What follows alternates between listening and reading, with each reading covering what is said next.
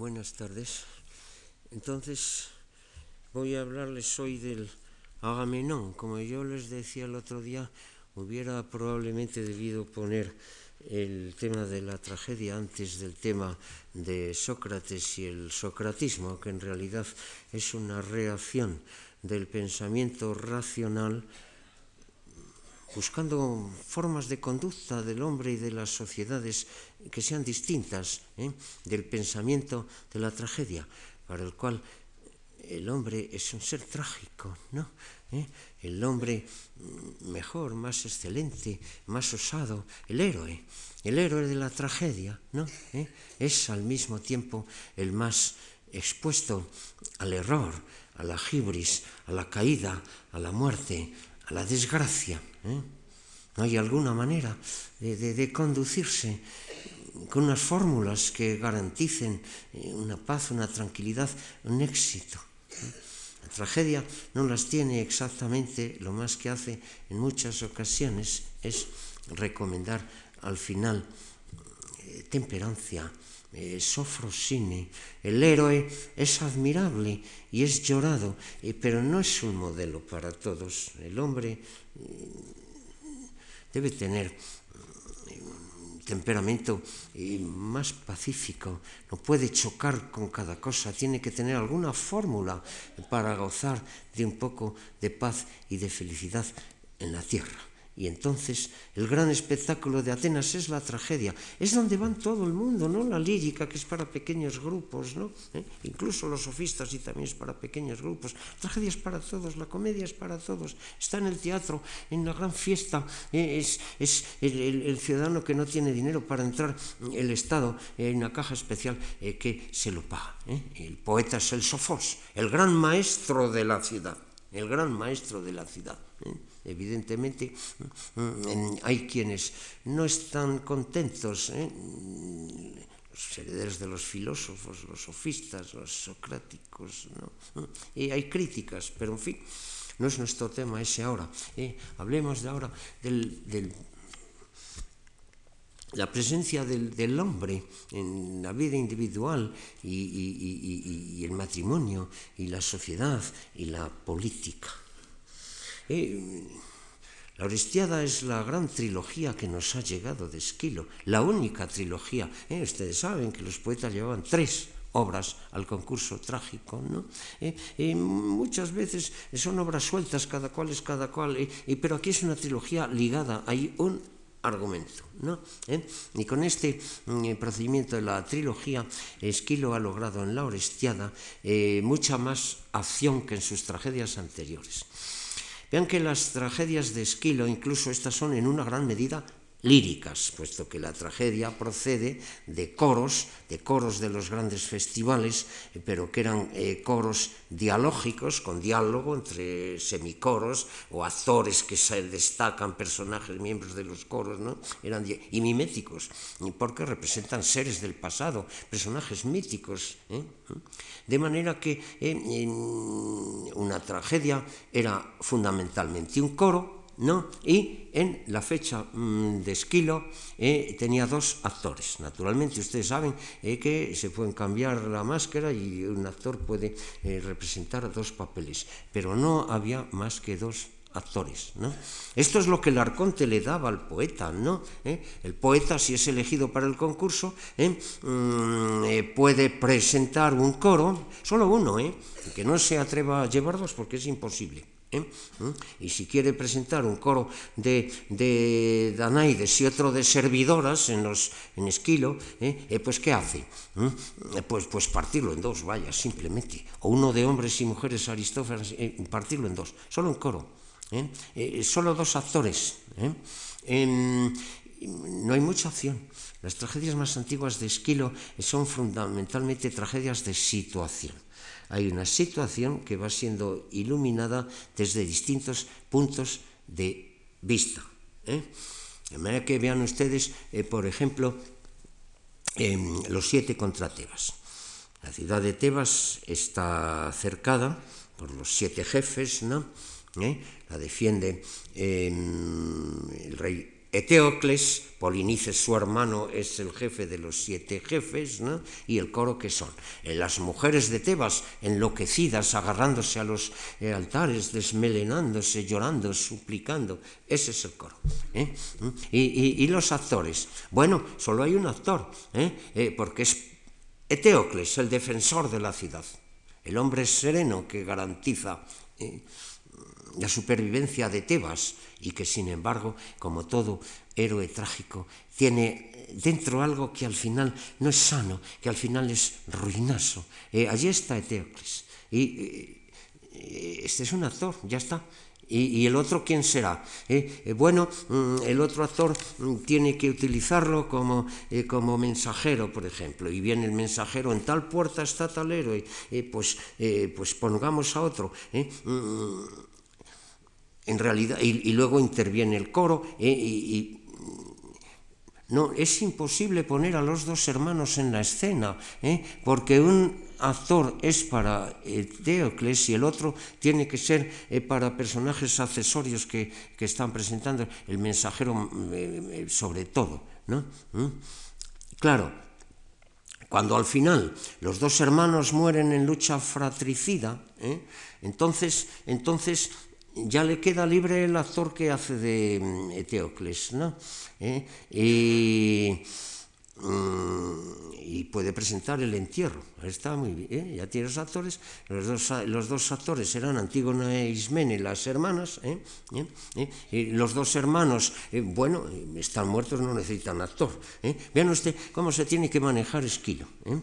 aquí la cosa es más diferente. Entonces, ¿qué ocurre? que tienen las tres piezas y las tres piezas, una detrás de otras, pues dan oportunidad para presentar un conflicto más complejo, en fases. Mm, en realidad, en, realidad eh, en, la Orestiada ya tiene tres actores, pero es muy raro que utilice los tres eh, eh, al mismo tiempo, en, solamente en algún momento al final del Agamena. Bien, en términos generales, resumiendo, pienso que conocen los temas, ¿no? de manera que tenemos el Agamenón, Agamenón el gran rey de Argos, ¿no? Micenas, el jefe de toda la coalición de los griegos, ¿no? Eh, ha ido a Troya al frente de todos ellos eh, para vengar el crimen de los troyanos. París ha raptado a Helena los troyanos se han negado a devolverla. Hay una expedición de castigo. Eh, tienen a su lado la justicia, el tema de la justicia, eh, el tema de la justicia, eh, que viene rodando desde los poetas líricos, desde los filósofos como Heráclito y, los demás. El tema de la justicia. Dice él que tiene la justicia, va a vencer a estos malvados troyanos y los vence. La tragedia llega a A llegar por etapas.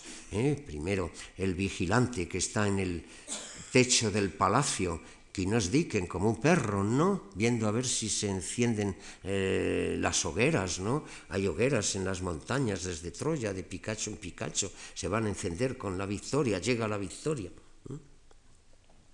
Y van a llegar uno tras otro los anuncios de la victoria. Ustedes saben, en una tragedia griega normalmente hay un prólogo. En Esquilo, que es muy arcaico, hay un par de tragedias sin prólogo. Pero este sí. El prólogo, el prólogo es del guardián, el fílax, el guardián, el servidor, que está en el techo del palacio. ¿eh? Y, da la casualidad de que se abre la tragedia y llega la señal del fuego. Allí en el monte encima de Micenas, ¿no? hemos triunfado, hemos triunfado. ¿eh?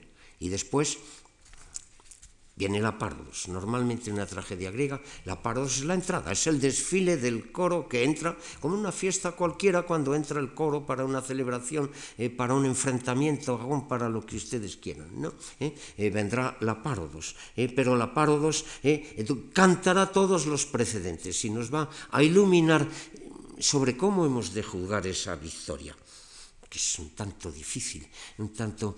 El problema no es tan simple como se cree Agamenón. ¿eh?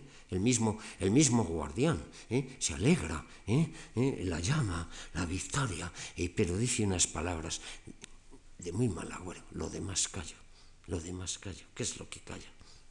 Y evidentemente el adulterio de Clitemestra ¿Eh? ¿Eh? Un gran buey está sobre mi lengua, una moneda con un buey, no puede hablar, eh, algo sospechamos. ¿no? Y la parodos, todo ese larguísimo coro, ¿Mm?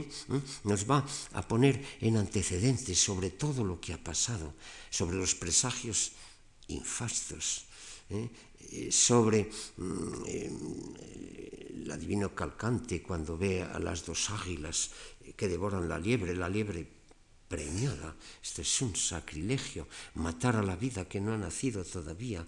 La diosa Artemis se va a irritar. ¿eh? Todo esto, y no digamos el sacrificio de Ifigenia, ¿eh? la hija, ¿eh? los barcos no pueden salir, no sopla el viento, la diosa lo, lo, prohíbe Artemis, ¿no? y solo un sacrificio humano puede calmarla, sacrificio de Agamenón. esto y mucho más nos va a contar. De manera que mm, hay, victorias, sí, Clitemnestra se jacta de la hemos triunfado, hemos triunfado pero algo resuena eh, a falso, algo estribado, eh, e se jaza de una maneira eh, obscena, eh, todo está triturado, todo está en llamas, todo es muerte, todo es desastre, algo de moi mal agüero, el abuso, ¿no?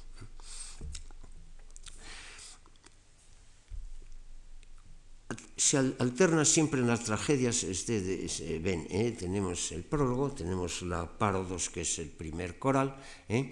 luego aparecerá ya un personaje, en este caso es la reina, es el palacio en el frente, sale la reina, ¿eh? la reina le da la noticia al coro, el coro se ve que no ha escuchado al, al guardián aquel que estaba en el techo, ¿no? Está eufórica, el coro sigue cantando. ¿eh? Son los viejos, los viejos que han quedado sin ir a la guerra, que saben muchas cosas, que piensan mucho, que tienen miedo ¿eh? al exceso, a la gibris, todo lo demás. Y vendrán la alternativa de siempre. ¿eh? Hay escenas de Azor, ¿no? y, cora, y coros, escenas, coros, escenas, coros. ¿Mm? Y a través de una serie de escenas y de coros ¿eh? Eh, se nos va insistiendo, insistiendo en el tema de la victoria y en el tema de lo sospechosa y peligrosa y, podrida eh, que está esa victoria. recordando cosas, imaginando cosas, antiguas máximas, antiguos mitos. Esta es la cuestión. y llegará el mensajero y llegará el mensajero. ¿eh? Ahora ya no es solamente las antorchas aquellas o, las llamas encendidas en los montes, no solamente eso, ¿no? ¿Mm? ¿Mm? ¿Mm? Y, y eufórica, alegre, no, no, ¿eh? y llegará el mensajero, la gran victoria, la gran victoria, ¿eh? pero apretado a, a preguntas, no tiene más remedio que confesar algo terrible el naufragio de la flota. Esa flota que volvía ha perdido una serie de barcos en las tempestades del Egeo. Un día, un día Fausto, no hay que mancharlo, dice eh, con eh, palabras infastas, pero las cuenta. ¿eh? De manera que, en definitiva, la tragedia esta es muy simple. Agamenón va a llegar precedido de todas las cosas, de todos los anuncios, de todo el clima. Lo importante es el clima que se crea. Cuando llega Agamenón ya sabemos quién es Agamenón, ¿eh? y él quizá no lo sabe todavía. Y, tendremos la escena de la muerte. ¿eh? Y normalmente una tragedia está en torno a un agón, a un enfrentamiento. Y aunque aquí Esquilo tiene tres personajes, eh, tres actores, perdón, mm, prácticamente no los maneja más que al final, eh, como le estaba eh, contando. Y, va a haber un agón. De manera que mm, hay los corales, hay la escena de mensajero, todo esto es tópico y, tradicional, ¿no? Y, hay un enfrentamiento. ¿Quiénes son los que se van a enfrentar? Bueno, evidentemente Agamenón y Clitemnestra. Pero eso en el fondo, no en la superficie. En la superficie ¿eh? es la gran recepción, otra vez, ¿eh? el amor de los esposos, la acogida, el guerrero que vuelve detrás, después de largos años. ¿eh? ¿Mm? Ya no tiene lágrimas, Clitemnestra, se han secado en un tiempo tan lejano de soledad y de abandono. Y Agamenón es como el perro fiel que se encuentra en la casa, como la columna que sostiene el techo como la costa que el náufrago divisa cuando está a punto de ahogarse. Eso es Agamenón. Esto es mentira. Esta mujer va a asesinarlo. Este es el tema. El público ya lo sabe. Y Agamenón no lo sabe. Él es el gran vencedor, el defensor de las causas justas, el que va a trazar con humanidad a su pueblo. De manera que el agón tradicional ha sido sustituido eh, por un agón de engaño, de engaño. ¿Eh? ¿Eh? Le hace picar, le hace caer, le tiende la famosa alfombra de púrpura. Y Agamenón no quiere, él es un hombre, no quiere tener dignidades propias de los dioses, ¿no? Pero cede, cede, siempre cede, siempre cede. Y le dice Clitimestra, ¿qué crees tú que habría hecho Príamo de haber obtenido esa victoria? Y, y, y pica seguro que habría pisado sobre grandes alfombras, ¿no? ¿Eh? Y entra ¿eh? Eh, esa alfombra que es roja, que es la púrpura, que es la riqueza, que es la gloria, que es la sangre, que es la sangre. Esta es la historia. Ven que es muy simple. ¿eh? Escenas de llegada, noticias de varias maneras, comentarios de los coros, eh, insistiendo en estos temas de que eh, les estoy hablando, y, lo que va a ser la escena de muerte. Va a ser asesinado. Todavía está antes otra escena más que va a, visualizar lo que ocurre.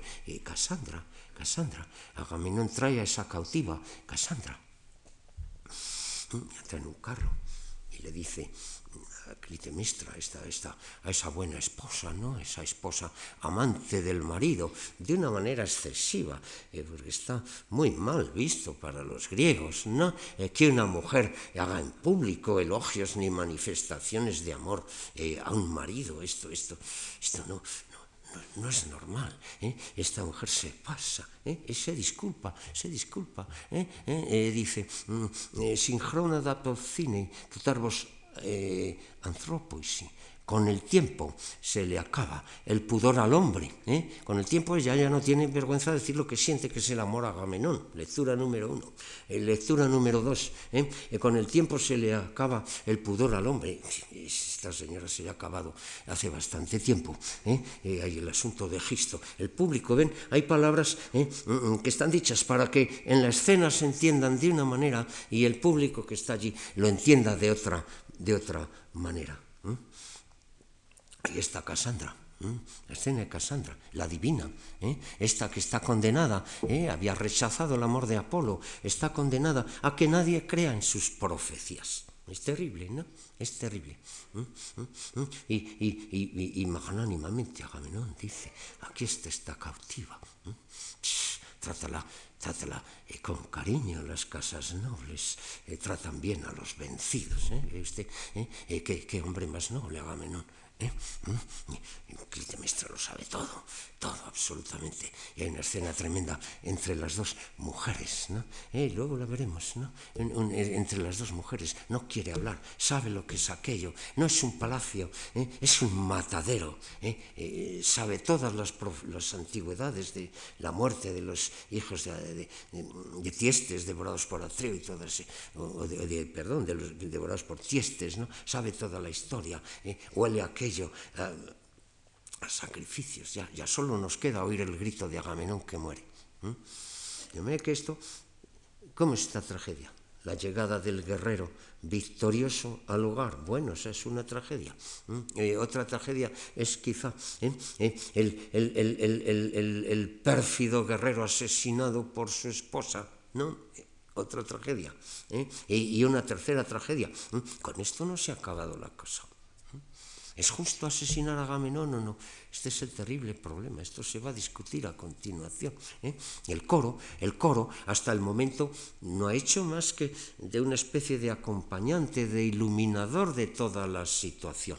¿eh? Eh, cuenta lo antiguo, las tradiciones, los problemas, las máximas antiguas, los símiles, todo aquello mm, que da mm, un aire inquietante a lo que sucede y al mismo tiempo es fiel a su rey. Y, y entonces el rey ya ha muerto.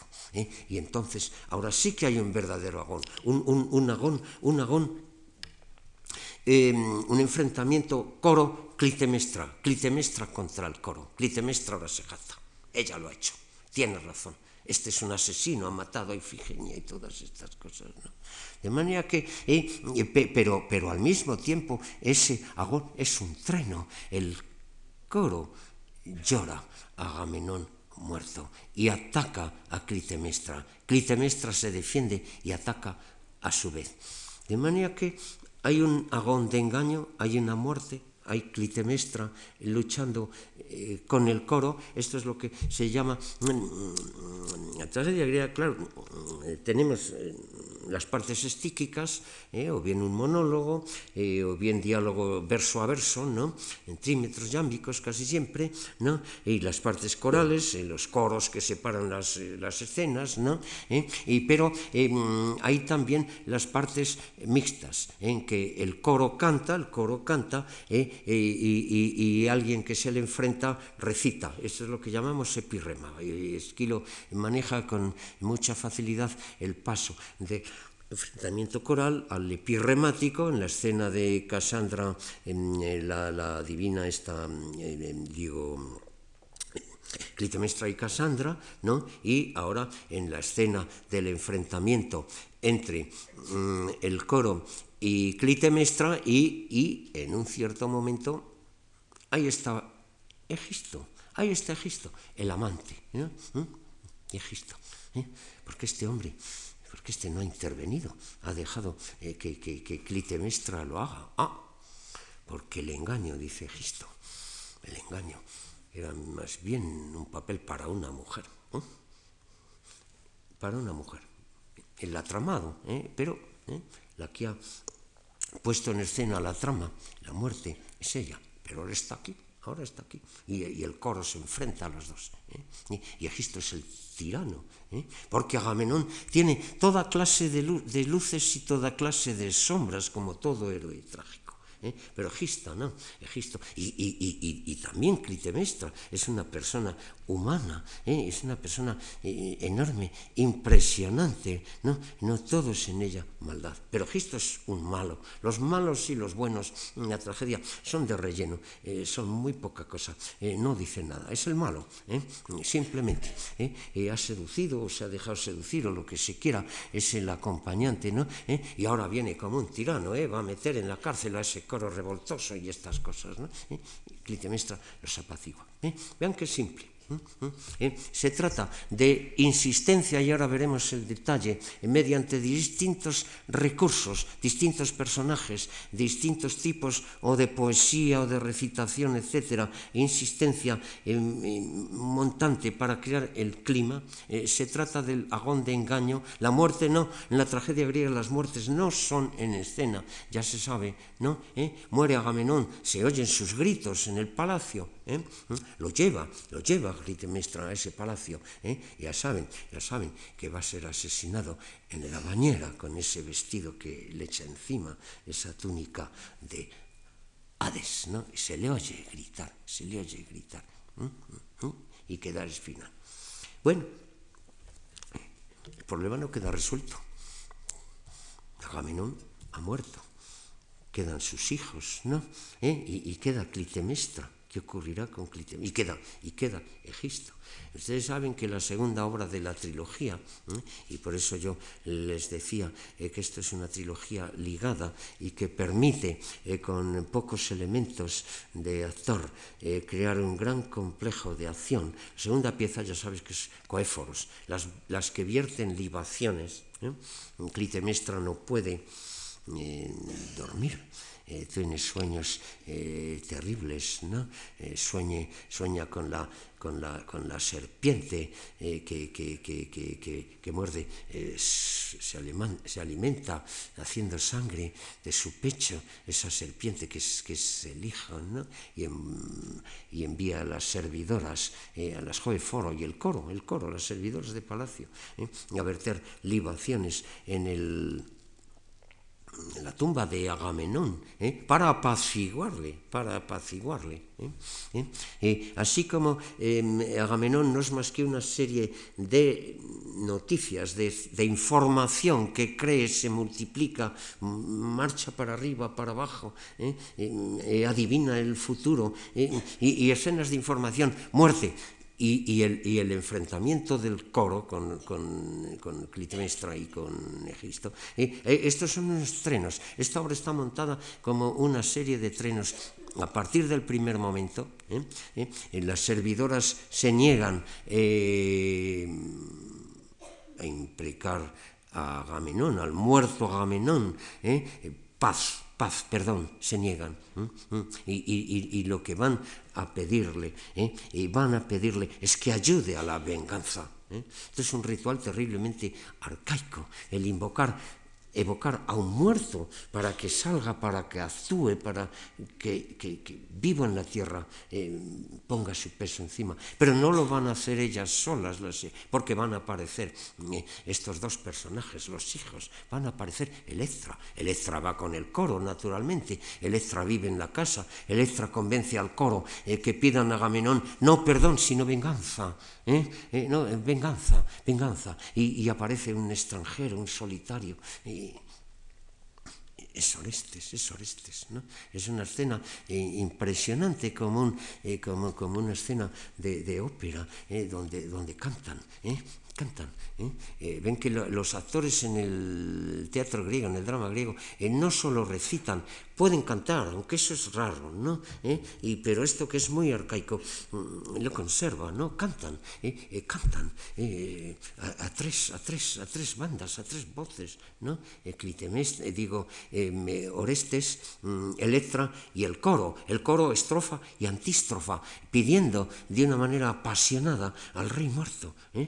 Hay, el, hay el, el, túmulo, el túmulo, y, y, encima están, es, es, es Esquilo era aficionado a estos espectáculos eh, apasionantes, ¿no? ¿Eh? Eh, también en los persas. entonces es Darío el que es evocado, Atosa, Atosa, la madre de Jerjes, cuando le llegan las malas noticias de la derrota en Grecia, evoca a Darío y se aparece y hay un diálogo, hay un espectro. Están llenas estas obras todavía de dioses, de espectros, las erinis, luego vamos a ver. ¿no? y, y, y bien entonces, ¿qué tenemos? Em, em, empujándose unos a otros, remontando, avanzando, em, un incremento cada vez mayor de la tensión, ¿eh? Eh, porque es sustituido. Eh, por, el enfrentamiento. Vamos a encontrarnos aquí con el enfrentamiento entre Orestes y su madre. Un, un agón, un agón estíquico, un agón estíquico lleno de acusaciones, lleno de defensas.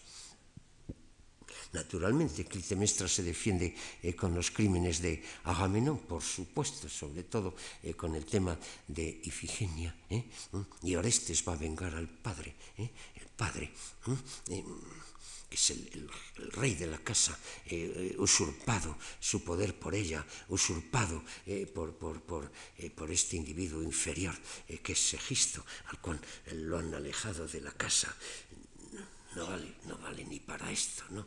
Y, es una mujer que se defiende, da la cara, eh, lucha, Gisto es cobarde, ¿no?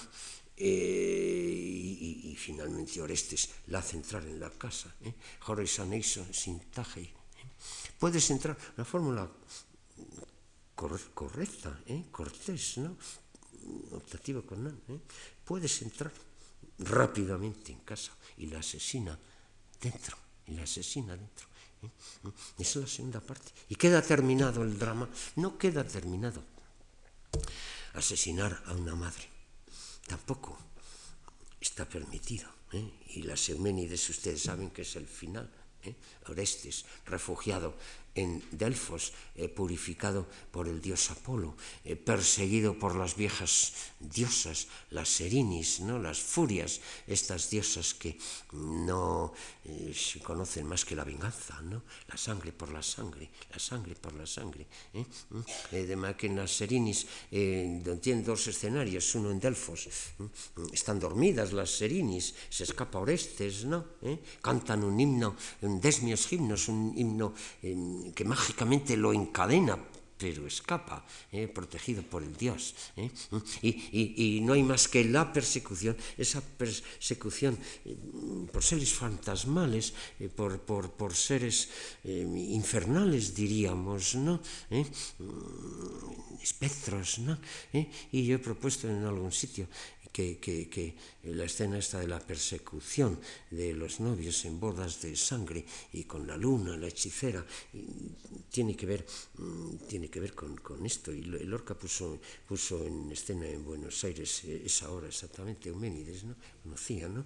Conocía, por malas traducciones, pero en fin, conocía. ¿eh? De manera que ahí no hay más que una, un, un agón, pero un agón de persecución, como habían muchos rituales griegos, ¿no? ¿Eh? donde tal Dios persigue a tal otro, etcétera, no es más que un agón de persecución y, otro agón que es un juicio, el juicio eh, convertido en gran espectáculo de enfrentamiento, ¿no? ¿Eh? El, gran espectáculo de enfrentamiento, la votación, ya es sabido, ya es sabido que ese es el mito de la fundación del Areópago de Atenas, el tribunal del tribunal de lo criminal que que había dejado de ser tribunal de lo criminal cuatro años antes por obra de Fialtes en el año 62, esto es el año 58 del siglo eh, V. Em, eh, bueno, es culpable, es inocente, hay empate de votos. ¿eh? Atenea, Atenea mm, da su voto favorable, el voto de la absolución.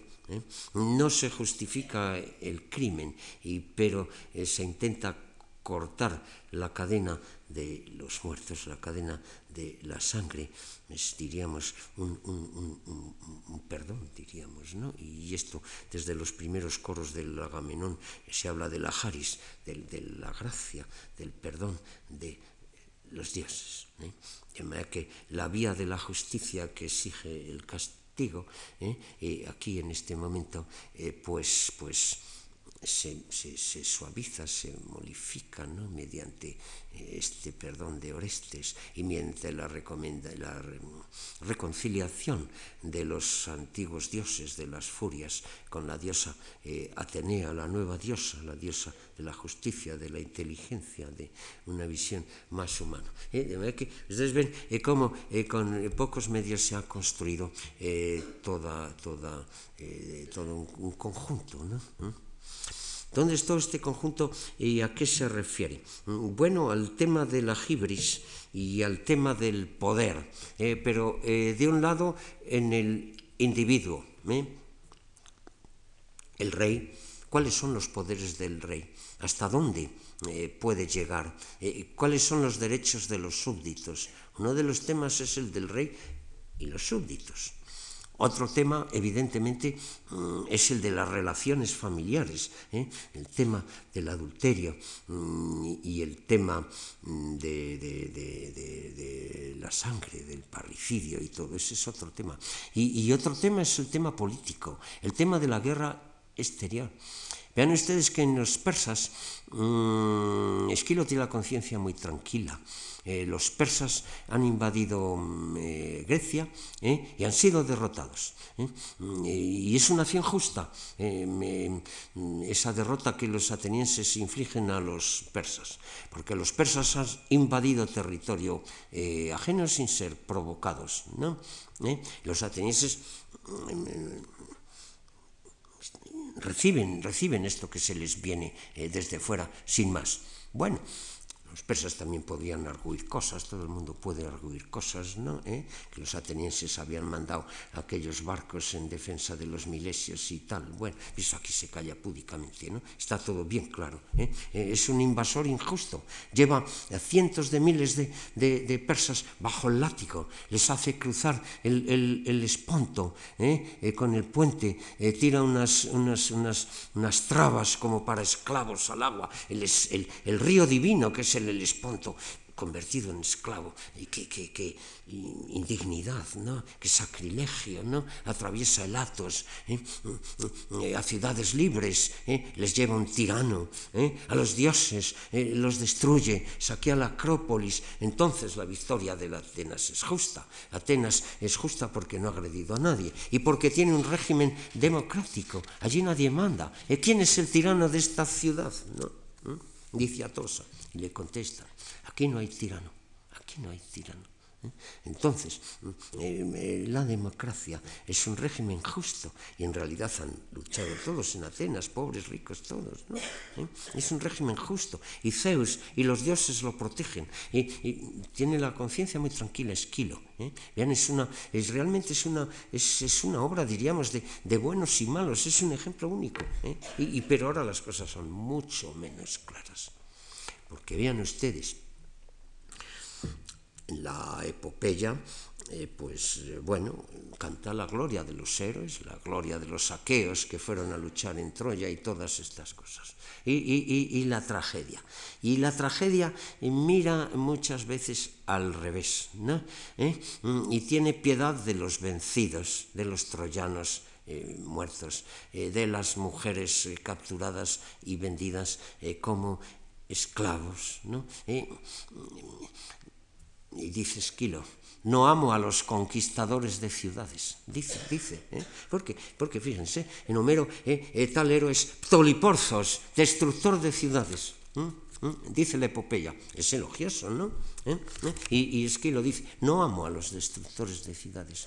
¿eh? Y, ante una guerra, ahora se ve la, la, guerra contra Troya en cierta medida como una guerra ofensiva. También, también era una guerra justa frente al, a este, este, esa conducta de los troyanos de que hemos hablado. ¿no? Pero es que piensen el panorama que tiene ahora Esquilo por delante. No es el panorama que Esquilo tenía cuando escribía Los persas, año, año 72, 70 acababa de fundarse la Liga Marítima, todos los griegos aliados, hermanos contra el persa, ¿no? ¿Eh? ¿Eh? Y, y, ellos eran los justos, y el persa eh, que tenía sometidas todavía una serie de ciudades griegas son los injustos, ¿no? Y no hay, no hay dudas, ¿no? La cosa es clara. Y ahora no es así, ahora no es así. ¿Mm? los espartanos Esquilo, eh, muy, poco antes, muy poco antes de la Orestiada ha vivido eh, la, la, expedición ateniense contra Egipto. O sea, saben que Egipto era provincia persa, ¿no? ¿Eh? En, apoyo a, a, Ínaro, el príncipe del Delta, ¿no? El rey de los pantanos y todo eso. Y habían tenido unas bajas espantosas. Hay inscripciones atenienses donde están las listas de los muertos, ¿no? Y, y, habían luchado en Beocia, en, en Tanagra y en, y en Enófita, ¿eh? Y, y había problemas tremendos eh, sobre si a, eh, aliarse con los espartanos, eh, eso quiso, quiso Simón, pero fue defenestrado, ¿no? Y había esos terribles problemas, ¿no? Y, y había los terribles problemas dentro de la democracia ateniense. Es muy fácil hablar de igualdad, pero ¿qué es igualdad? Hay muchas visiones de la igualdad y, y, esto enfrentaba partidos políticos en Atenas, ¿no? ¿Eh? Fialtes había acabado eh, con el Areópago como tribunal De lo Criminal, ¿no? ¿Eh? Y, y Efialtes había sido asesinado, había violencia política en Atenas, ¿saben? Y Atenas había lanzado a la guerra en dos frentes y, y Esquilo seguro que no estaba eh, contento. Eh, Esquilo hace la Orestiada en el 58 y en el 56 muere en Gela, en Sicilia, que había ido disgustado por el ambiente de Atenas quizá quizá, quizá, quizá también, eh, porque mm, eh, ahora ya no estaba solo, ya no era el rey de la escena. Eh, desde el 67 ya está Sófocles con victorias, un hombre más joven y más moderno, maneja con soltura los tres actores, ¿saben? tiene mucha más acción en una obra, agones de actores, menos lírica, menos ideas trascendentales. Y gusta al público, ha derrotado a Esquilo. Evidentemente, este viejo rey de la escena, y no debe sentirse a gusto. Mm, este es el panorama de fondo eh, eh, con el que eh, tendríamos, eh, pienso yo, eh, que contar. Desde ahora las cosas eran mm, muy complicadas. ¿no? Cuando hay, eh, por ejemplo, el tema de Atenas y de Argos, eh, Orestes y Argivo, pues vemos por debajo el tema de las relaciones políticas, de la alianza de Atenas y Argos contra Esparta. Hay muchas cosas que se traslucen ahí. Los temas de la guerra interna y los temas de la guerra externa y el eterno tema, el eterno tema de la justicia. ¿Qué es la justicia? ¿Eh? Porque es muy fácil eh, cuando la justicia es clara, ¿no? ¿Eh? como en los persas, pero ¿y cuando está mezclada? Este es el tema, el tema de la justicia mezclada en el héroe, en, en, Agamenón, en la misma Clitemestra, en todos los demás, no, no, no, no, no en Egisto, que no es un personaje trágico, no es un, comparsa de muy pequeña eh, categoría, eh, que solo viene allí. Eh, ya la mujer lo ha hecho todo, ya, ya, ya, el papel sucio ya lo ha hecho esta señora, han matado a Gamenón, ¿no? Y ahora viene, viene tan tranquilo. Y dice que a ese coro en su rezo lo va a meter en la cárcel y una serie de cosas, ¿no? Y se hace un papel realmente bastante lamentable, ¿no? Luego será asesinado de mala manera ni se defiende siquiera. ¿no? Y le dice el coro, y le dice el coro, ¿eh? jáztate, jáztate, ¿eh? Eh, como el gallo junto a la gallina. es la metáfora animal. Pero, pero quien tiene valor en este caso no es el gallo, es, es, es, esa, esa mujer terrible, esa mujer de mente masculina, se dice en algún lugar. Claro, es raro el héroe en el género humano, ¿no? ¿Eh? Y, yo decía antes, claro, el héroe evidentemente es admirado, es querido, es llorado, ¿no? ¿Eh? hace cosas espléndidas, es el que da la cara cuando los demás se encojan y, y, escurren, es el que salva a la ciudad y todo lo que ustedes quieran, el héroe. Pero, pero, pero, no puede ser un ideal para para todo el mundo. No todo el mundo puede ser héroe, no todo el mundo puede permitirse saltar por todo y tener gibris indiferentemente. Y eso sí, sufrir, morirse, desterrado, eso no es ningún ideal para una eh, ciudad. ¿eh?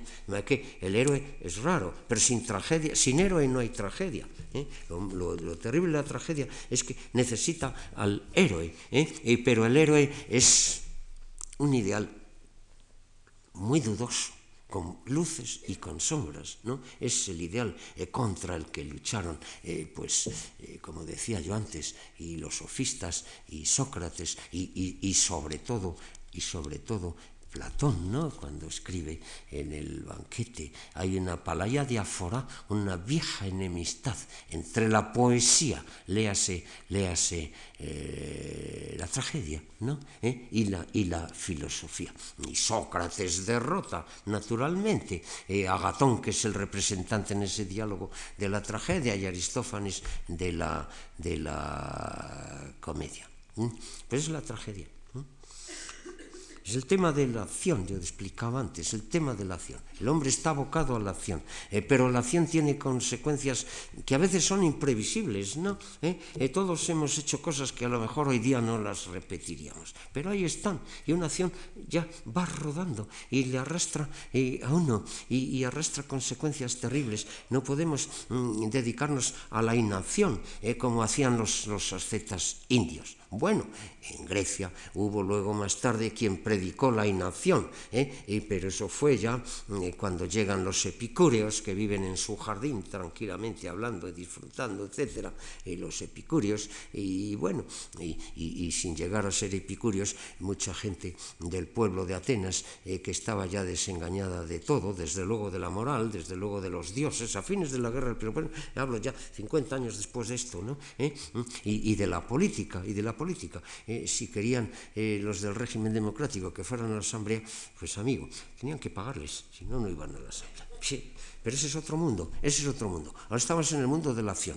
Atenas triunfadora, pero Atenas atrapada en una dinámica difícil, una dinámica eh, que, que, en realidad fue agravándose, agravándose, agravándose, hasta que acabó con el choque contra todos en la guerra del Peloponeso y con la guerra civil y, con todos los eh, tremendos problemas. Estamos en los comienzos, ¿no? pero algo se adivina ya. Y Esquilo está obsesionado por ese tema.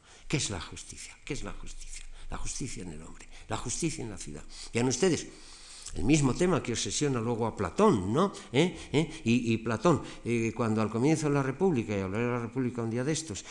Mm, se presenta el tema en ese diálogo en casa de Céfalo, en el Pireo y todo eso, ¿qué es la justicia?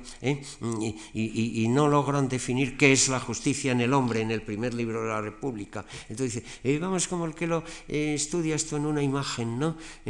vamos a estudiar qué es la justicia en la ciudad. Justicia en el hombre, justicia en la ciudad está íntimamente eh, unido. ¿eh? Y en la tragedia también. Y es ya un mundo revuelto, un mundo difícil. Eh,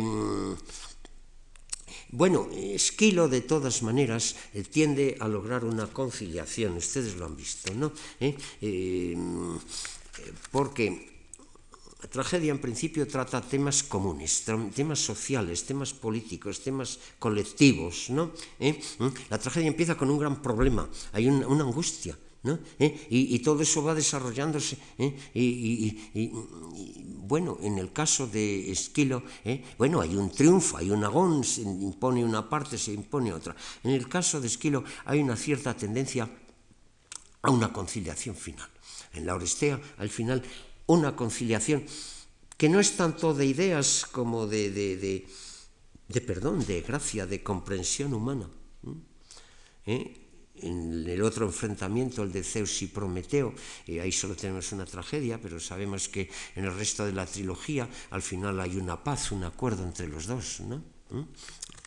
El, el, tema de los sexos, ¿no? ¿Eh? En, en, las eh, suplicantes ¿eh? están estas, estas 50 mujeres, estas mm, hijas de Dana o las, las Danaides, que eran argivas de origen, vivían en Egipto, las vienen persiguiendo sus primos, los 50 egipcios, mm, quieren someterlas, someterlas casarse con ellas, pero por la violencia, piden respeto a su voluntad, a su libertad, eh, eh, a su cuerpo. Bien, tenemos un enfrentamiento tremendo entre los hombres y las mujeres, ¿no?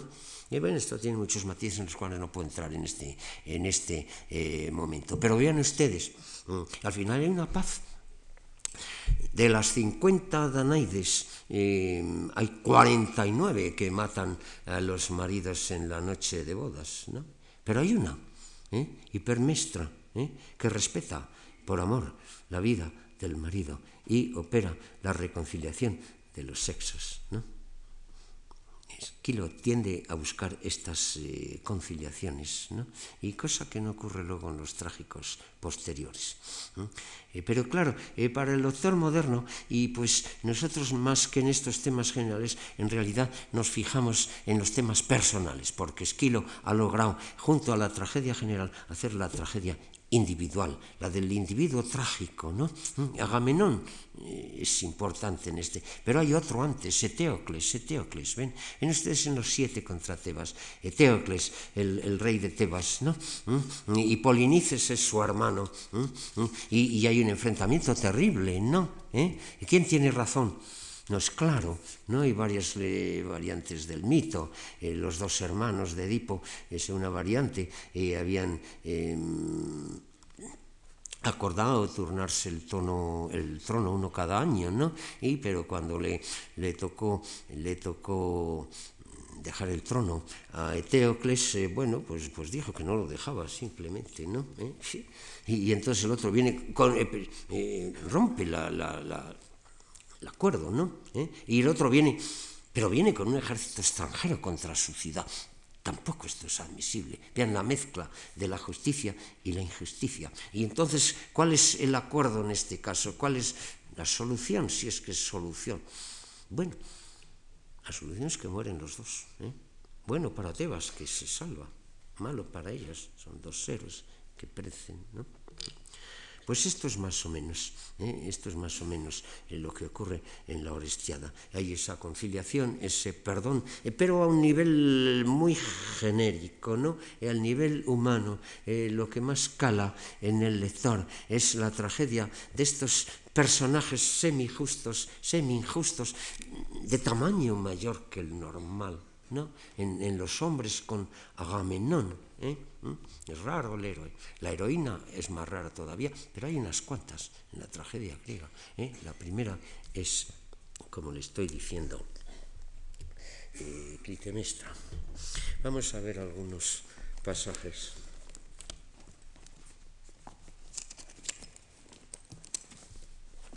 Esta es la atención mía de Esquilo, que yo les decía en la otra lección de antes que esta tradición mía, hay quien dice que es algo oscura, y yo digo que sí que es oscura, eh, porque es oscuro esquilo, ¿eh? esquilo es oscuro. Como toda liturgia, como todo pensamiento eh, profundo, eh, es oscuro. ¿eh? Mm, es, es, eso de que se entienda palabra por palabra y que lo entendiera palabra por palabra todo el público de Atenas, me creo que era pedir demasiado. ¿no? ¿Mm? Es, la tragedia tiene mucho de liturgia todavía, ¿no? ¿Eh? Eh, ya es un espectáculo, ya es una cosa individual, eh, pero, pero son vestidos tradicionales, fiesta de Dioniso, teatro de Dioniso, léxico, vocabulario tradicional, los grandes héroes mayores que del tamaño natural, dice Esquilo en el diálogo ese con Eurípides en las ranas de Aristófanes, le critican esas palabras tan largas, ¿no? Como, Di, os mm, que os es, eran más grandes que las personas normales, por eso sus palabras eran más, y más, más grandes, ¿no? Y más grandes y a ratos oscuras. El hipalección, eh, que es un caballo gallo, le preguntan en broma. Bueno, no sabemos, queda bien en su lugar en todo caso, ¿no? ¿Eh? Y vean ustedes, y cuando era la liturgia en latín, bueno, a lo mejor no lo entendían, pero en un cierto sentido se entiende. ¿eh? La claridad esa absolutamente racional y transparente no es para un género eh, como este. Entonces vean ustedes, tenemos al guardián ¿eh? en el techo del palacio, ustedes imaginan Micenas, bueno, poco realista. ¿eh? Eh, al palacio de Agamenón en Micenas no se podía subir con ningún carro porque hay, hay unos escalones en los cuales se mata uno. ¿eh? Pero, pero poner una alfombra, fíjense, la famosa alfombra de, de púrpura. ¿eh? Allí está el, el, monte Arazneo, eh, allí se, se, se, enciende el último fuego, ¿no? ¿Eh? Y, y, lo ve el guardián. que aquí está, está mirando las estrellas y todas estas cosas el guardián. Ojalá me sea dado sostener en mi mano la mano amada del rey de este palacio en el día del regreso. Son los viejos de, Micenas. Están esperando ¿eh? ansiosamente la bolsa de su... Lo demás cayó. Vaca enorme ha pisado mi lengua. Quizá una moneda con la insignia de la vaca, ¿no? Pero el palacio mismo, si voz cobrara, hablaría claramente. Yo de grado me explico ante aquellos que saben. Para el que nada sabe, caigo en olvido. No va a contar la famosa historia que allí se encubre dentro. Ya se verá. La sabe todo el mundo. ¿eh? Menos por supuesto Agamenón. Entonces tenemos el, coro de los ancianos, es la pardos, ¿no? Tiene la primera parte en anapestos, ¿no? ¿Mm? ¿Mm? Y, luego viene, eh, y luego aparece la reina Clitemestra. Esto es muy normal en la tragedia. Es la pardos, el coro ante el palacio, ¿eh? y entonces em, aparece el rey o alguien del palacio, intercambia un diálogo eh, con el corifeo, que es el jefe de coro que tiene, no tiene nombre, es un coreuta, pero que este recita y no canta, y entra el diálogo y luego puede entrar el antagonista, y son, son cosas muy, muy tradicionales, muy repetidas. La cuestión consiste en ver cómo se combinan, cómo se hacen variar para crear efectos nuevos, que es lo que aquí eh, pues sí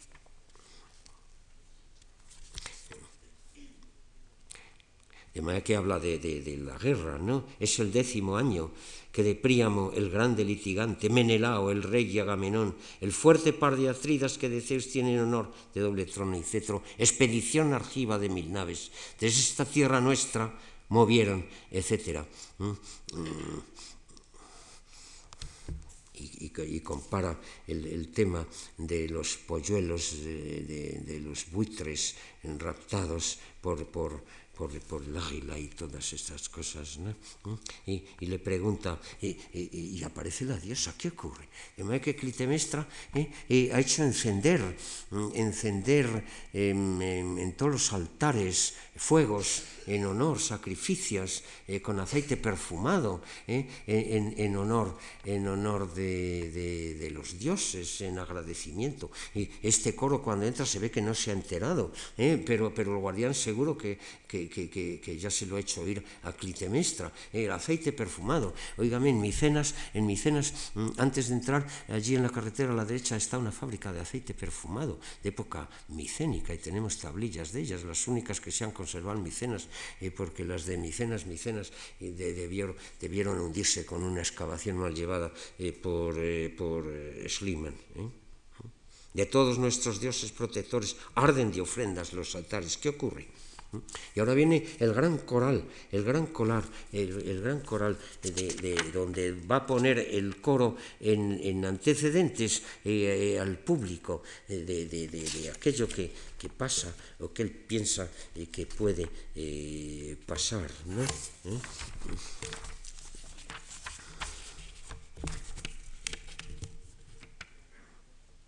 El tema, el tema de las águilas, ¿no? ¿Eh? Eh, cuando eh, recuerda cuando iban a partir las naves y el adivino Calcas vio aquellas águilas, ¿no?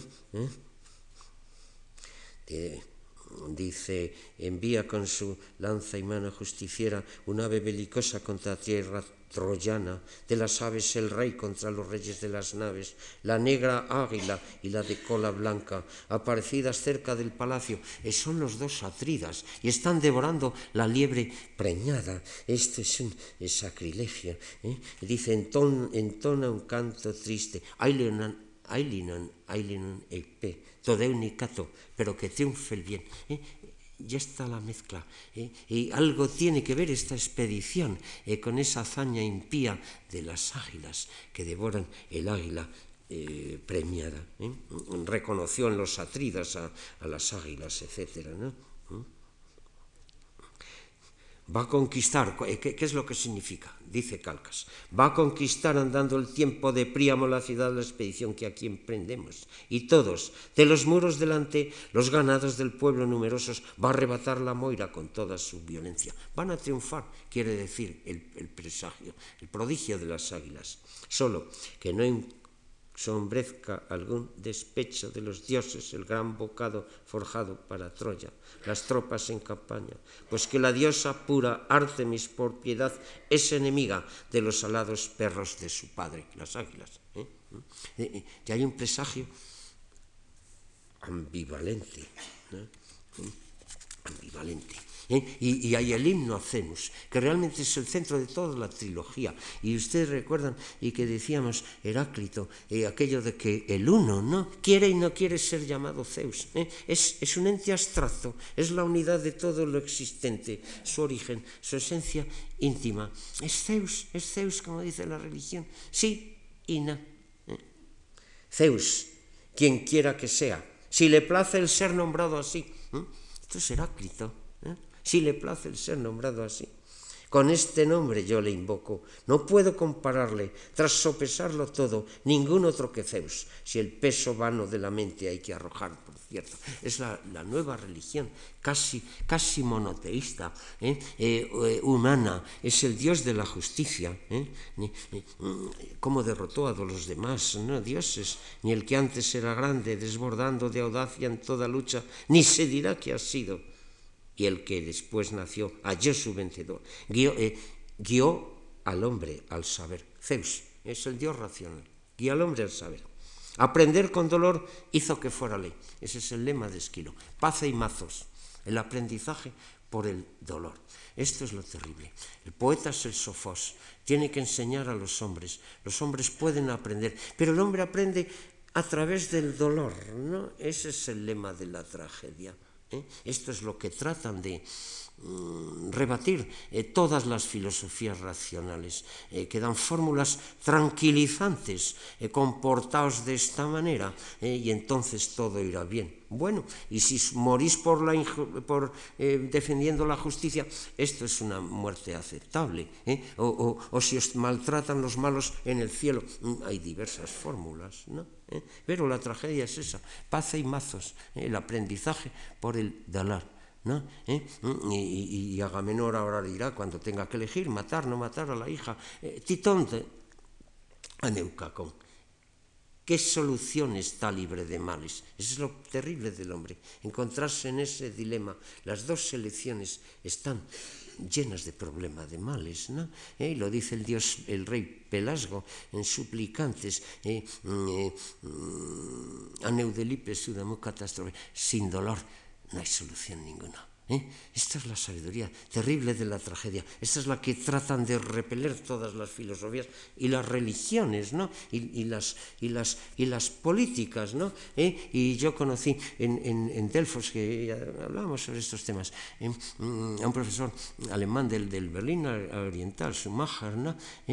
que, que, decía, bueno, la tragedia han dicho muchas veces, es incompatible con el estoicismo, es incompatible con el cristianismo, porque hay soluciones, no es este mundo terrible del hombre. Y, decía este, este profesor alemán, dice, y, es incompatible con el marxismo, decía que era profesor de la Humboldt eh, eh, University en Berlín Oriental. Es incompatible con el marxismo porque nosotros hemos dado ya con las soluciones. Pues vean ustedes, siguieron las tragedias allí en otras partes, ¿no? ¿Eh? Y, la tragedia es la mitad del hombre, ¿no? La otra mitad del hombre es racional, claro está, y sigue, y pero la mitad es trágica y aunque la han aplastado de una manera terrible eh, desde la antigüedad y en la Edad Media, y, pues vuelve a resucitar. Y cuando parecía que, ya estaba más olvidada, y a comienzos del 20, pues ustedes saben cómo ha resucitado eh, la tragedia en todas partes, eh, porque es una de las cuerdas del, ser humano, aunque, aunque se hacen terribles esfuerzos por, por olvidarlo. Guía al hombre al saber, aprender con dolor hizo que fuera ley. En el pecho su pura, en vez del sueño, dolor por males viejos. ¿Eh? Recuerda todas aquellas cosas horribles. Sin quererlo nos llega la cordura. Y al final nos hacemos sabios. Demasiado tarde. ¿eh?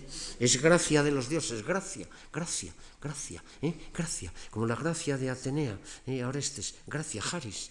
Es gracia de los dioses, sentados con violencia junto al timón augusto. Es como una nave están los dioses junto al timón, ¿eh? ¿Eh? y pero están sentados con violencia. ¿eh? No hay quien los mueva de allí, imperan. Pero eso sí, hacen un favor, una gracia, la cordura, cuando ya hemos pasado por lo peor. ¿no? Ese es el sumo de la filosofía. Bien tenemos Calcante, tenemos Zeus, ¿eh? y ahora nos, eh, nos, nos, eh, nos, cuenta el coro cuando las naves estaban en Aulide, ¿no? en Puerto Redondo, precioso, ¿no? Y lo han destrozado. Ahí hay una fábrica de cemento que aquí está horrible. Bueno, en fin, perdón y allí están, los barcos no se mueven. Los vientos que soplaban del estrimón del norte, cargados de demoras, hambre y anclajes peligrosos, dispersión de equipajes, no se podía. ¿Cuál era la solución? Entonces habló el rey más viejo diciendo así, cruel es mi destino si no presto obediencia. ¿Eh? a la diosa matando a la hija. Y también es cruel si doy muerte a mi hija, alegría de la casa, manchando con arroyos virginales de su sangre mis manos de padre ante el altar. ¿Qué cosa está libre de males? Titón Neucacón. ¿Qué cosa está? Es el dilema trágico. ¿Cómo dejar las naves desertar del ejército? El sacrificio que propicia a los vientos, la sangre de la Virgen, con pasión intensa, desear, es lícito, sea para bien. No fue para bien, no fue para bien. ¿eh? Y viene aquí, y, la muerte de Ifigenia, el plástico como una pintura, ¿no? ¿Eh? ¿Eh?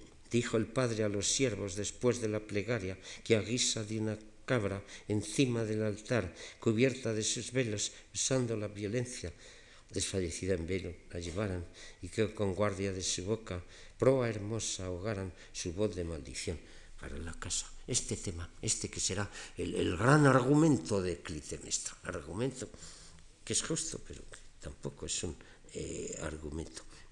De manera que, vean, uno y otro va sumando todos los temas antiguos ¿eh? y que crean, ¿eh? que crean el ambiente. bueno, ahora ya tendremos, ahora ya tendremos una escena, se termina el coral, ahora ya tenemos un acto, entrará el colifeo dialogando con Clitemestra y Clitemestra hace de mensajera. De manera que eh, el, guardián nos ha dado ya la noticia, eh, ya sabemos que Clitemestra está encendiendo el, aceite perfumado en los altares, el coro rememora eh, todo el fondo. Y, ahora tenemos a Clitemestra de una manera brutal bajarse ante el corifeo. ¿Eh? cuenta cómo ha pasado, cuenta todo el, tras, eh, el viaje de la llave mensajera. ¿eh? De Troya en este día son hueños los aqueos. Siento que brilla en la ciudad un clamor doble. Si viertes el vinagre y el aceite en la misma vasija, has de llamarlos enemigos en discordias, griegos y troyanos. Así es posible oír por separado los clamores del diverso suceso de los vencidos y los vencedores, los primeros abrazando en el suelo los cadáveres de esposos y de hermanos, o los hijos los hijos de sus padres y ancianos gimen con su cancanta ya de esclavos. ¿eh? El horror de la conquista. ¿eh? ¿Eh? los trágicos griegos le dieron la vuelta a la historia, la toma de Troya, y, es, un crimen. Están al lado del troyano vencido. Eurípides luego tiene muchas tragedias. no insisto en esto. pero vean va cambiando la manera de expresar lo mismo. Después de la acción de actores, es decir, del acto, ¿no? ¿Eh? eh qué vendrá? Pues vendrá otra coral, ¿eh? vendrá, otro, vendrá un coro, vendrá un coro que insistirá en lo mismo, ¿no? Es un epinicio, es un canto de victoria. ¿eh? Han tomado Troya, el coro tiene que cantar un canto de victoria, esto es normal, ¿no? ¿Eh? En Antígona, ¿eh? Tebas liberada, el coro canta un, canto de victoria. ¿Mm?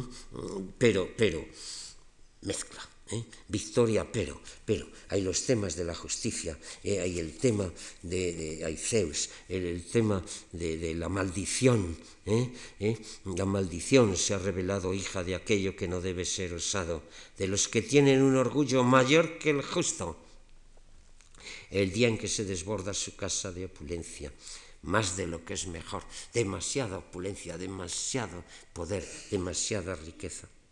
Y dice el estribillo, no hay baluarte de defensa para el que a hito de riquezas derriba con el pie de la justicia el gran altar ¿eh? y lo echa fuera, el que a puntapiés echa abajo el sol. ¿eh? ¿Eh? Ataca a París, claro está. Y, y, Menelao, ustedes saben, Elena se, Elena eh, huye con París. ¿Quién seduce a quién? Bueno, no entramos en ese tema. ¿no? Y más bien parece eh, eh, que es Elena la que seduce a este huésped a París. ¿no? cuando dices, ojalá yo hubiera caído al mar el día en que hay todas esas cosas. Y, y aquí se nos presenta al marido abandonado. Al marido abandonado. De las estatuas tan hermosas odia el marido la belleza. Abandonado Menelao perdida su mirada en el vacío, toda Afrodita les ajena. En su dolor aparecidas en el sueño se presentan visiones que le ofrecen solo vanísima alegría. Elena, ¿eh? ahora veremos Elena, Elena, ¿eh? el prototipo de la belleza. ¿eh? No era una jovencita inexperta, Elena, ¿eh? ¿Eh? no lo era. ¿eh? bueno, ya saben que por ciertos crímenes a las hijas de Tindario, la diosa las hizo trigamos de, de, tres, de tres bodas, ¿no? Ya la había raptado Teseo, ¿no? Y, y, y, luego para elegir marido reúne una asamblea de pretendientes y, Elena elige a Menelao, fíjense cosa un poco curiosa, ¿no es así? El personaje más llamativo. Y, y, y, Menelao está enamorado de Elena, es curioso. Elena que le ha abandonado, se ha ido con París, ¿no? ¿Eh? ¿Eh? Saben la historia de cuando la, la, la, la reencuentran, ¿no? Cuando toman Troya, vienen los líricos, ¿no? ¿Eh? En Eurípides, ¿no? ¿Eh? ¿Mm? Y, va a hacer el, el, agón, el enfrentamiento entre Menelao mm, y, y, Helena, van a discutir en Eurípides, en Troyanas, ¿eh? y, y, interviene Écuba, la vieja, ¿no? La, la, mujer de Príamo, ¿no? Y, aparta, y aparta a Menelao porque es blando, es blando, es ella la que va a discutir con Helena si, tiene, si es una mujer impúdica, ¿sí? Y Menelao, eh, Elena tiene otra clase de argumentos, ¿no? ¿Eh? Dicen los líricos griegos, ¿no? ¿Eh? Descubre el pecho. Y Menelao se le cae la espada. Ahí está Elena, ahí está Elena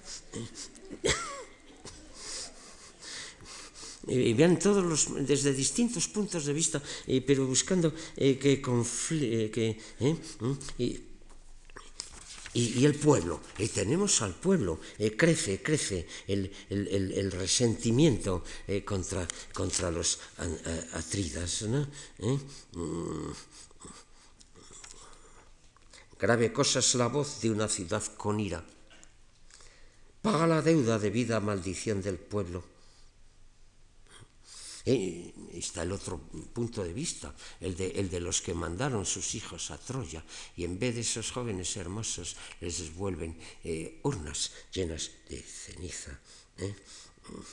Ares el cambista, cambista de cadáveres que en medio del combate coloca su balanza. Salido de la llama desde Troya a la familia un polvo triste, las cenizas envía. En vez de hombres de ceniza, llenas, dice, llenas, en vez de hombres, de ceniza, urnas de cómodo transporte, el, el odio del pueblo. ¿eh? No es el pueblo en la sombra ¿eh? contra los atridas, los atridas justicieros, ese justicieros habría que ponerlo entre comillas, van a hacer justicia, pero ¿a qué precio? ¿no? ¿A qué precio? ¿Eh? Esta es la historia. La información va llegándonos graduada. Y, después de ese coral, ¿qué tendremos? Otro acto. ¿Y ahora quién estará? ¿Eh? El corifeo y el heraldo. Otro jactancioso. Han triunfado. Cosa enorme. ¿eh? Todo destrozado. Todo llama. El que ha oído estos corales sabe que tanto destrozo eh, no es bueno. ¿Mm? ¿Quién excepto los dioses carece eternamente de dolores? Si yo contara nuestros sufrimientos, bueno, eh, y, el corifeo, Clitemestra, sí, pero eh, ocurre algo. Eh, de alguna manera se le escapa algo al heraldo, ¿no? y tiene que confesar que no ha sido todo tan hermoso, aparte del, del abuso sobre el vencido y todo eso, es que la flota ha naufragado. ¿Eh? Ustedes saben la historia. ¿eh? Ayas, hijo de Oileo, eh, ha violado a Casandra en el altar, ¿no? y los dioses han hecho eh, que se hunda su barco y parte de la flota. Se resiste el heraldo. Al final tiene que hacerla, después de la gloria, ahora viene el desastre. Se conjuraron siendo antes enemigos fuego y mar, y mostraron su fe, aniquilando la miserable armada de los griegos en la noche. Vean que todo esto es el preámbulo, todavía no ha llegado a Agamenón y ya sabemos tanto eh, sobre los troyanos, sobre los griegos, eh, sobre los presagios, eh, sobre todo. Vendrá otro coro, vendrá otro coro donde se volverá a insistir aquí viene el, tema del cachorro de león, aquí, aquí vendrá Elena. Elena, ya la hemos tocado, Elena, Elena o la gran culpable. Hay muchos culpables en esta historia y Elena es uno de ellos. Quien ha llamado de este modo, en absoluto con verdad, va a dar una etimología fantasiosa de Elena, es eh, Helenaus la que conquista las naves, ¿no?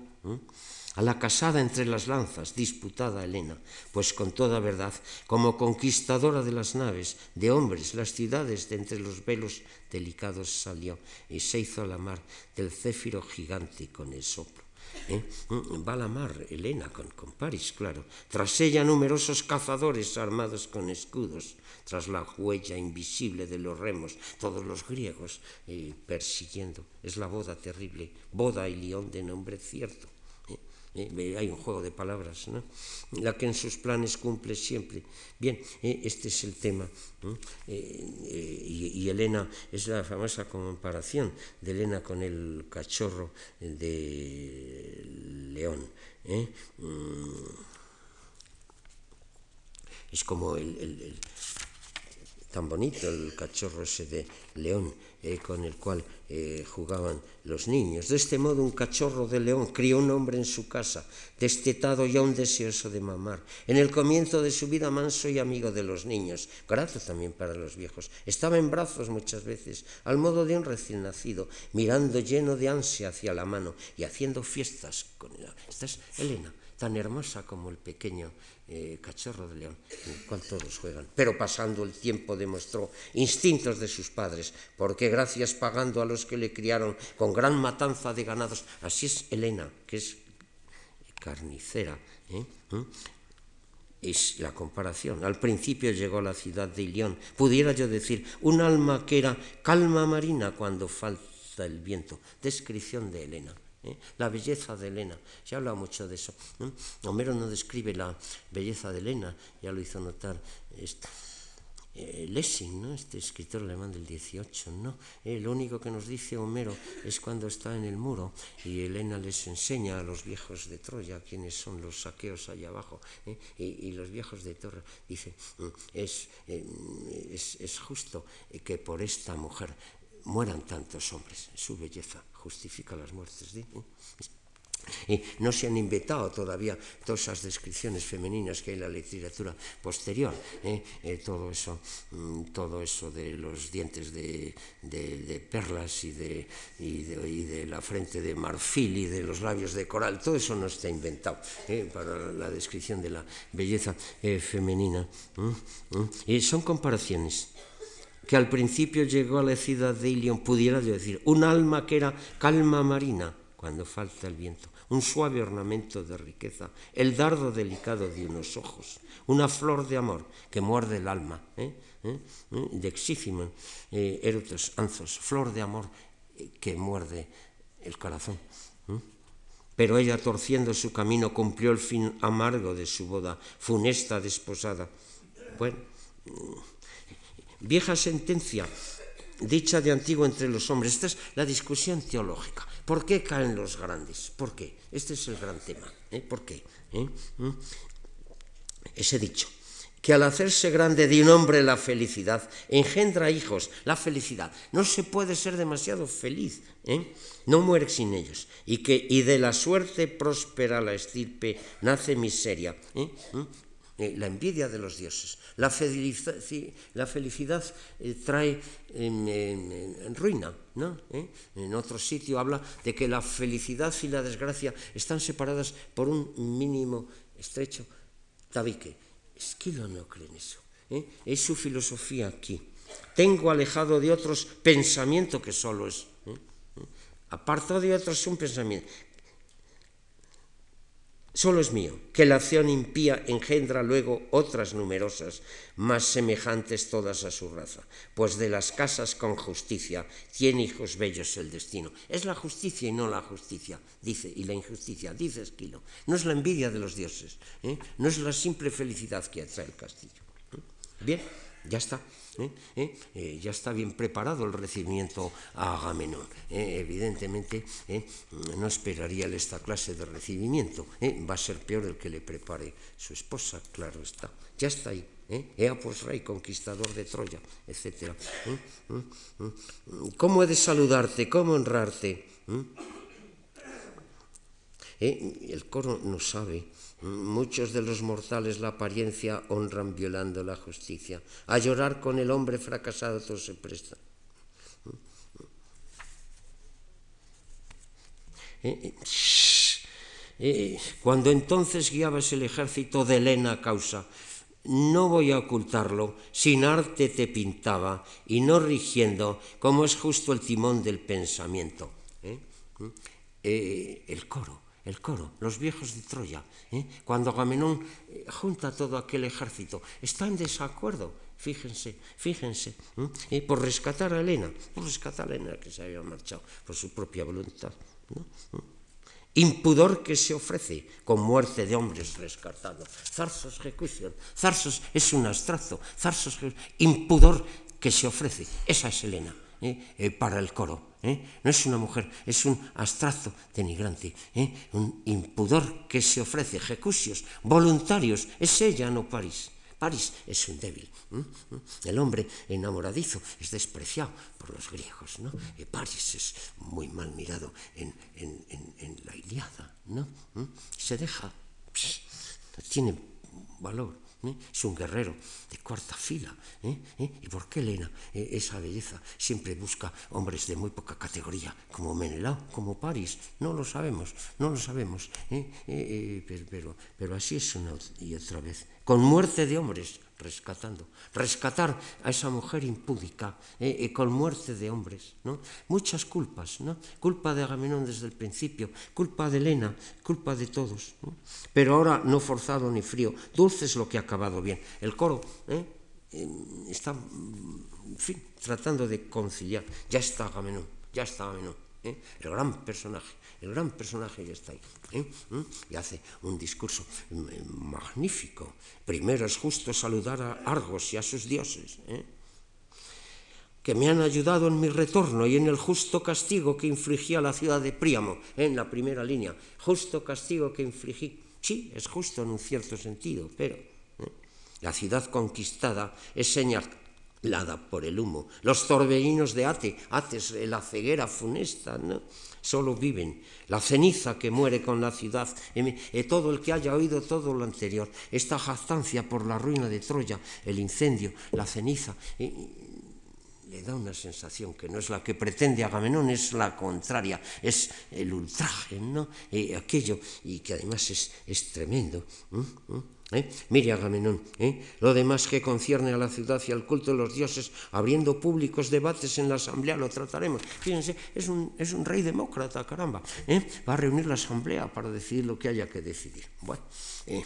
¿eh? Clitemestra, ciudadanos, honor de los argivos, no voy a avergonzarme de cortaros mi amor por mi marido. Ven ustedes, una, una mujer ateniense normal se avergüenza, no habla de amor, caramba. El matrimonio es otra cosa. Bueno. Estos son convenciones sociales y sabemos de casos de amor en matrimonio, sabemos de, Pericles, sabemos de Simón, sabemos, eh, sabemos eh, se trasluce en, la misma lisístrata, y, pero no se pone por delante, ¿no? ¿Eh? Una, una, mujer no puede hacer eso. No voy a avergonzarme de contaros mi amor por mi marido. Con el tiempo declina la timidez del hombre. Yo le decía en la otra, frase de doble sentido. ¿Eh? Ella dice, eh, como ya, ya es vieja, ya no tiene por qué andar con disimulos, ¿eh? y ya la timidez se le ha acabado. claro, el público entiende otra cosa. con el tiempo, sin, sin da total los antropos, con el tiempo se le acaba el pudor al hombre. A esta señora se le ha acabado hace bastante tiempo. pero, pero vean el doble, el sentido es muy de los trágicos, ¿no?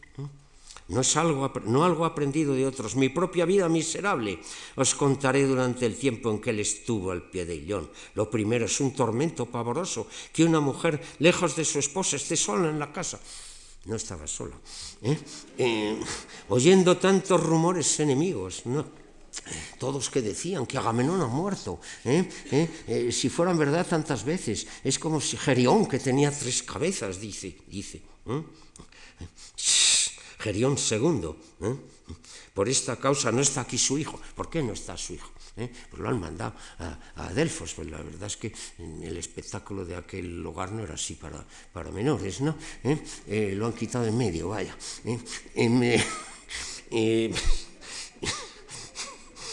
no te extrañes, le cría un huésped fiel, etcétera, etcétera. ¿Y por qué no llora esta mujer? Debería llorar, las mujeres lloran, caramba. ¿eh? sí, sí, estos son, eh, son comportamientos sociales, son tópicos, un hombre no llora, una mujer sí llora, una cosa está bien vista, saben que son tópicos que hay en todas partes, ¿no? ¿Eh? El tópico griego, el hombre no llora. Por eso Platón le escandalizaba de esa manera tan horrorosa que, que llorar allí un gigante como hayas en la escena. Las mujeres lloran, bueno, eh, pero dice, no queda ni una gota. Tengo enfermos mis ojos, eh, que hasta tan tarde vigilaban de llorar por la llama mensajera, a ver si se encendía la llama. Después de que he sufrido todo esto, con corazón libre de angustia, puedo llamar a este varón perro guardián de la mansión, cable que salva el barco, firme columna que sostiene el techo, hijo único de un padre, tierra avistada por los navegantes contra toda esperanza, día hermosísimo de ver tras la tormenta, manantial de agua viva para el sediento caminante. ¿eh? Todo esto lanza en público, ¿no? Esta, esta, esta mujer de formas modernas, diríamos, eh, libres, ¿no? Expresa su amor. ¿eh? Agamenón igual, hija de Leda, guardián de mi palacio. Tu discurso se asemeja a mi ausencia. Largamente has hablado. ¿eh? ¿Eh? No, tanto, porque la ausencia fueron diez años. ¿no? ¿Eh? no tanto, pero en fin. ¿Eh? Dice, dice y además no me trates muellemente como si fuera una mujer, ¿eh? ni cual un bárbaro me acojas con clamor, rodilla en tierra, etc.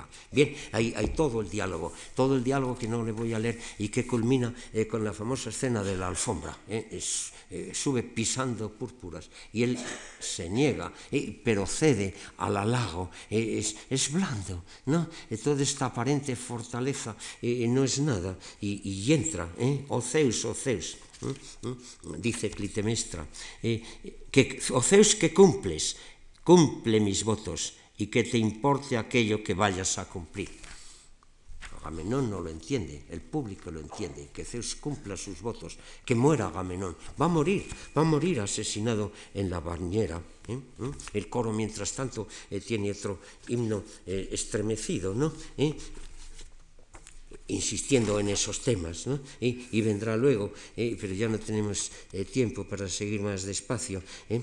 en, en, la escena de Cassandra, Cassandra, la divina, que no quiere hablar, que no contesta, que es silenciosa y, que la mandan dentro, y después viene ya la escena de la muerte, se oye gritar a Agamenón, se oye gritar a Agamenón, eso es todo. ¿Eh? y, y, después vendrá el enfrentamiento eh, coral. Bueno, Cassandra, en un cierto momento, ¿eh? esta profetiza que primero no habla, luego manda señales inaudibles, cosas absolutamente confusas, y luego habla, habla demasiado claro.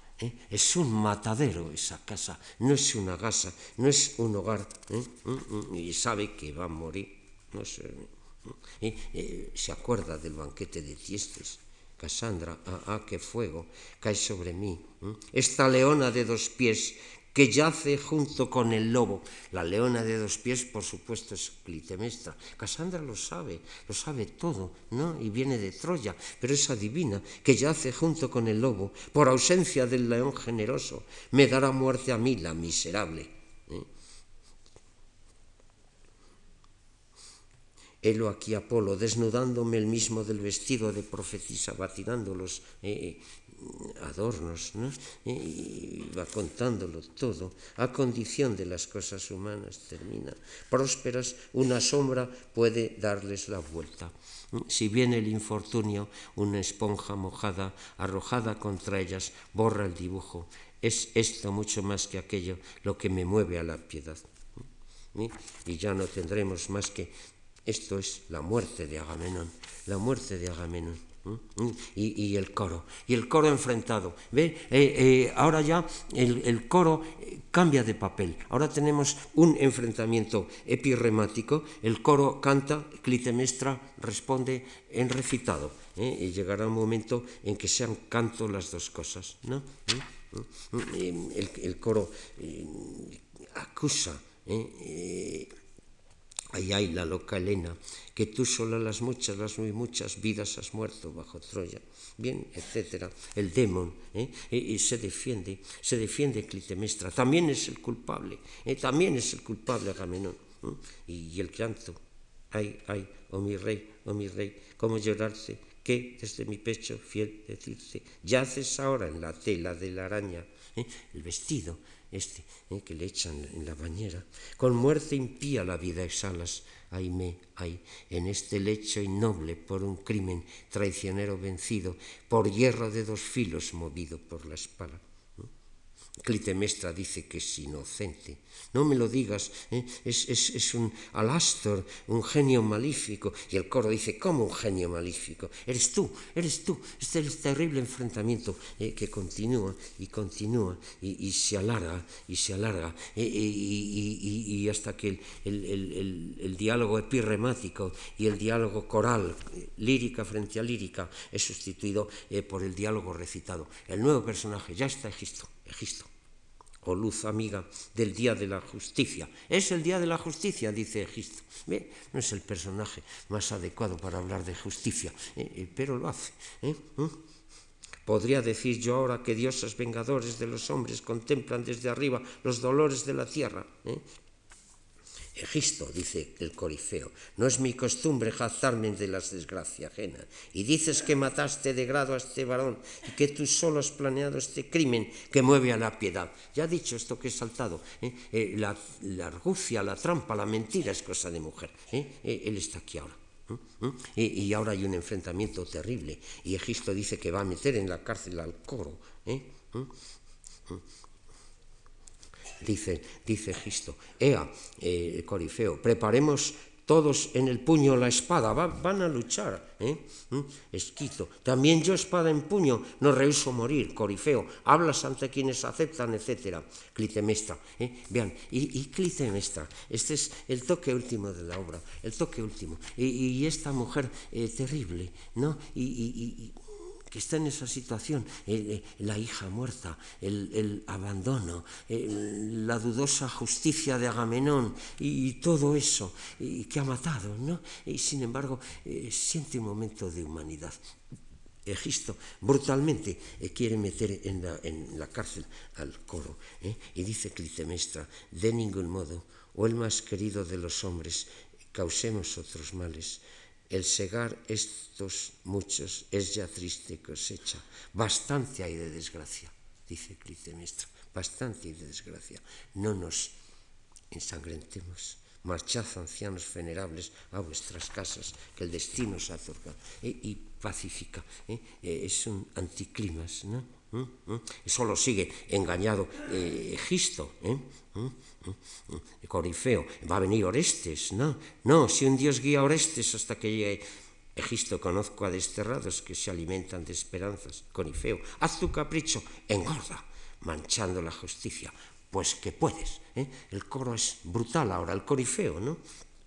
Egisto, vas a sufrir castigo de esa locura, Corifeo, jáztate sin cuidado, cual gallo, cerca de la hembra, Clitemestra, no te preocupes de esos ladridos vanos. Hace el papel de la mujer pacificadora, ¿no? ¿Mm? Yo y tú, dueños de este palacio, pondremos todo en orden. Ese es el final pero queda abierto. Es, normal que en las piezas primeras de la trilogía terminen en un agón, en un enfrentamiento, ¿eh? que deja el, camino abierto para el siguiente. ¿eh? En las suplicantes eh, termina con el agón o el enfrentamiento entre las suplicantes y los perseguidores egipcios. Luego vendrán las otras obras con la continuidad de la historia. ¿eh? Mm, pero esta es la gran abertura de toda esa historia por Egipto. Una historia que es, que es ya conocida en la Odisea. ¿eh?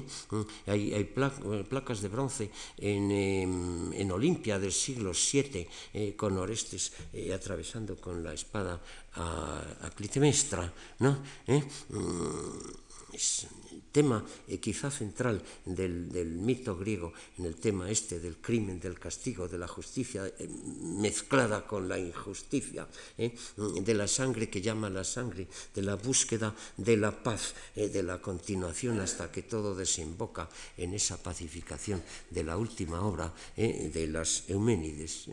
Y el Agamenón es probablemente, y probablemente pienso yo, ¿no? Eh, eh, la más importante y la más espléndida y la más impresionante de todas las tragedias griegas. Muchas gracias.